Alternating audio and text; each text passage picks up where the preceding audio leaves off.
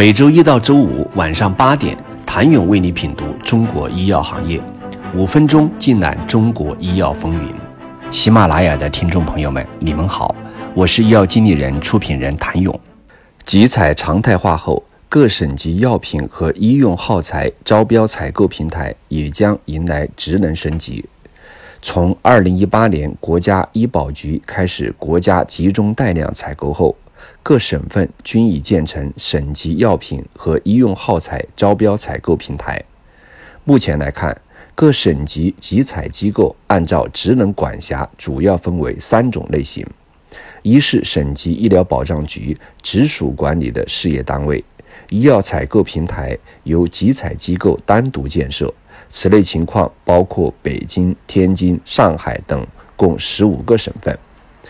二是由省医疗保障局与省级公共资源交易服务管理部门共建集采机构，将采购平台统一搭建在省公共资源交易服务平台中。此类情况包括山东、湖北、陕西等十六个省份。三是由省级国有企业负责全省医疗机构医药集中采购工作，包括广东省药品交易中心和重庆药品交易所。日前，国家医保局召开了首次全国医药集采机构工作会，研究部署集采平台建设工作。会上，医保局党组成员、副局长陈金普强调，要充分认识平台建设对支撑。医药集采改革、探索新的价格形成机制和专业经办服务的重要意义，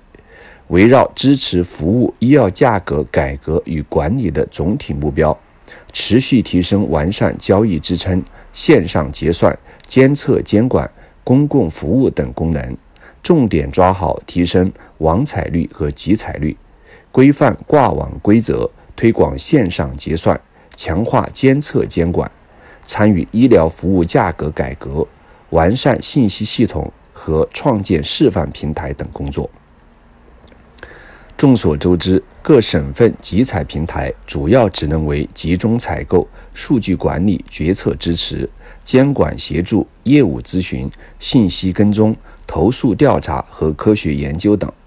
但参与到医疗服务价格改革以及探索新的价格形成机制和管理上的职能表现，并未明显凸显，而江西则在此方面有所探索。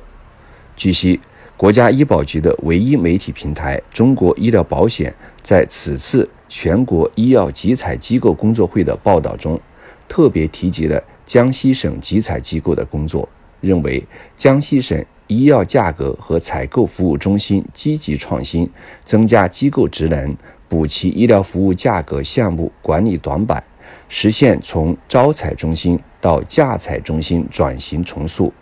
仅从名称的变动上来看，意味着招采中心职能的扩张和升级。传统的招采中心一般仅涉及药品、耗材或中药饮片等挂网和交易，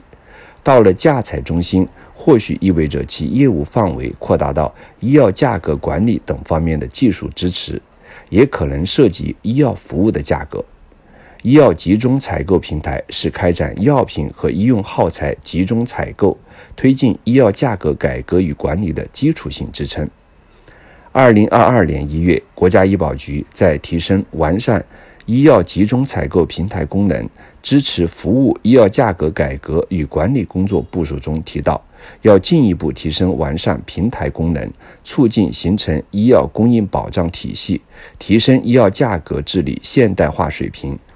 并同时明确，医药集中采购平台要拓宽覆盖范围，扩大采购主体，覆盖全部公立医疗机构。强化医药价格监测，扩大监测范围和内容，建立协同联动机制，提升平台间价格、信用评价、供应等数据联通共享水平，推进形成全国统一开放的集中采购市场。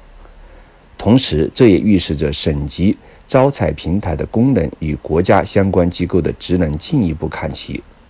国家医保局官网中关于医药价格和招标采购司主要职能说明中显示，该机构的职责为拟定药品、医用耗材价格和医疗服务项目、医疗服务设施收费等政策，并组织实施；